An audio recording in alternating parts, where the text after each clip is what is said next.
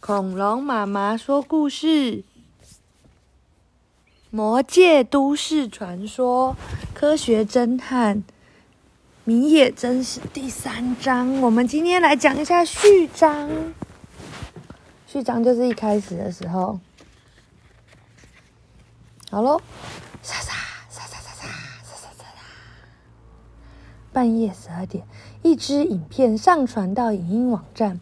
影片中只见他断断续续如水花般的杂讯画面，但在十三秒之后，杂讯的画面停止，隐约有个影像逐渐浮现。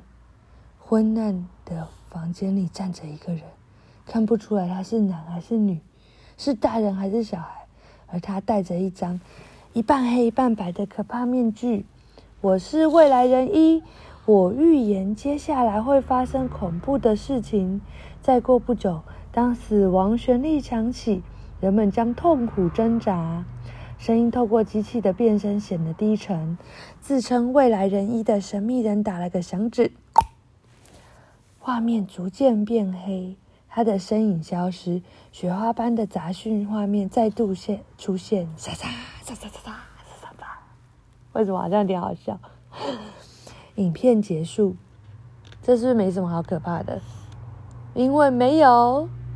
科学解开不了的谜团啊！我昨天看到那个影片了，花生小学里到处都是学生们在讨论未来人一的话语声。我前不久也看了，但感觉很不舒服。未来人一在我姐姐他们学校也很有名，听说他之前的预言都发生了。影片半夜十二点准时上传，播放后就会立刻删除。死亡旋律是什么呢？大家都很关心未来人一的预言，六年二班的教室也是从一大早就在讨论未来人一。呜呜呜！我昨天还是没有看到。宫下侦探对坐着坐在窗边的米野真实说：“喜爱神秘话题的健太非常想看到未来人一的影片，但他始终没有办法撑到半夜十二点。但是有的小鼻龙现在已经十二点零七分了，都还醒着。”你应该看得到未来人一的影片哦。嗯，好，我昨天明明就设定了闹钟，却不晓得什么时候按掉了。健太哀怨的说。看了看沮丧的健太，真实轻轻叹息说：“健太，你真的相信预言这种不科学的东西吗？”我是没有打算要相信啦。不过你看，天气预报也经常会猜中啊，所以不免叫人担心未来人一的预言有可能会成真。健太说。天气预报是分析科学数数据资料后进行的预测。至于那个什么未来人，他有分析什么资料吗？诶，那个呃，健太顿时语塞，真实没有理会健太的反应，静静的望向窗外。真实满脑子想的都是他父亲的事吧。真实在校外旅行前往京都时，拿到父亲米野快明留下来的信，上面写着“想办法来救我”。据说真实的父亲前往某座小岛后，从此行踪不明，而真实从旅行回来后，就一直在调查小岛的位置，但无论如何调查，始终找不到线索。真实说他曾经问过福尔摩斯学院的校长，但。福尔摩斯学院是一所专门培训精英侦探的学校，校长也是位世世界级的名侦探。这么厉害的人都出现了，却依旧没有答案，因此真实这阵子都没有精神。现在有点担心。走，班导大前老师走进教室，所有人迅速回到自己的座位。今天要介绍一位新同学。嗯，学习都已经过了一半了，还有转学生。健太因为转学生在不寻常的时间内转入而感到有点惊讶。这时，一名男孩走了进来，他有着一头褐色的卷发，皮肤白皙，还有一双咖啡色的大眼睛。我终于找到你了，米野真实。男孩笑容满面的跑向真实，紧紧的握住他的手。他认识真实？健太满脸疑惑的问。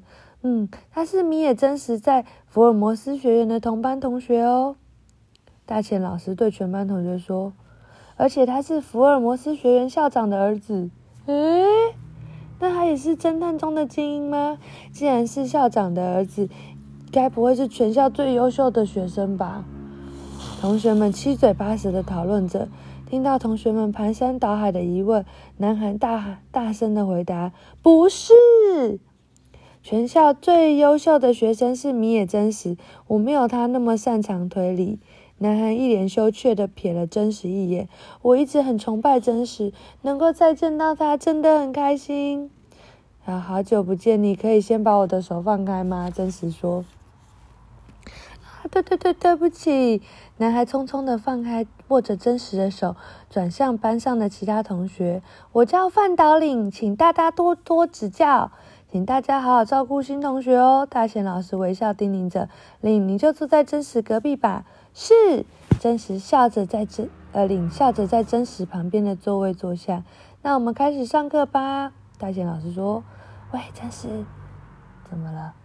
我爸爸有事情让我转告你哦，校长。”他说：“他正在仔细调查那座小岛，他要你先按兵不动，给他一点时间深入了解一下。什么意思？他担心你会为了找寻你父亲而太过莽撞。真实他们的感情很好吧？”林巧声的问。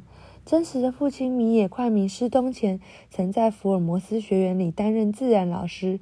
不等真实回应，林继续往下说：“我父亲是位名侦探，在警界有很多朋友，他一定能够找到你的父亲。我非常担心你，所以才决定转学到这所学校。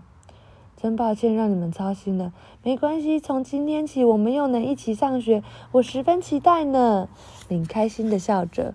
不好了，不好了！隔壁班的亲戚美希突然大喊着冲进教室：“喂，美希已经上课了！”大钱老师、全班同学同时看着美希。抱歉，大钱老师，这件事比上课更重要。大钱老师觉得很傻眼。美希冲向真实的座位，认真严严肃的说：“真是，我有一个惊人的发现。惊人的发现，美西，你发现什么？健太，你知道未来人一吧？当然知道啊。我得到关于未来人一的重要资讯。咦？当死亡旋律响起，人们将痛苦挣扎。未来人一的真预言真的会实现吗？不知道。不知道。好，讲完了。晚安。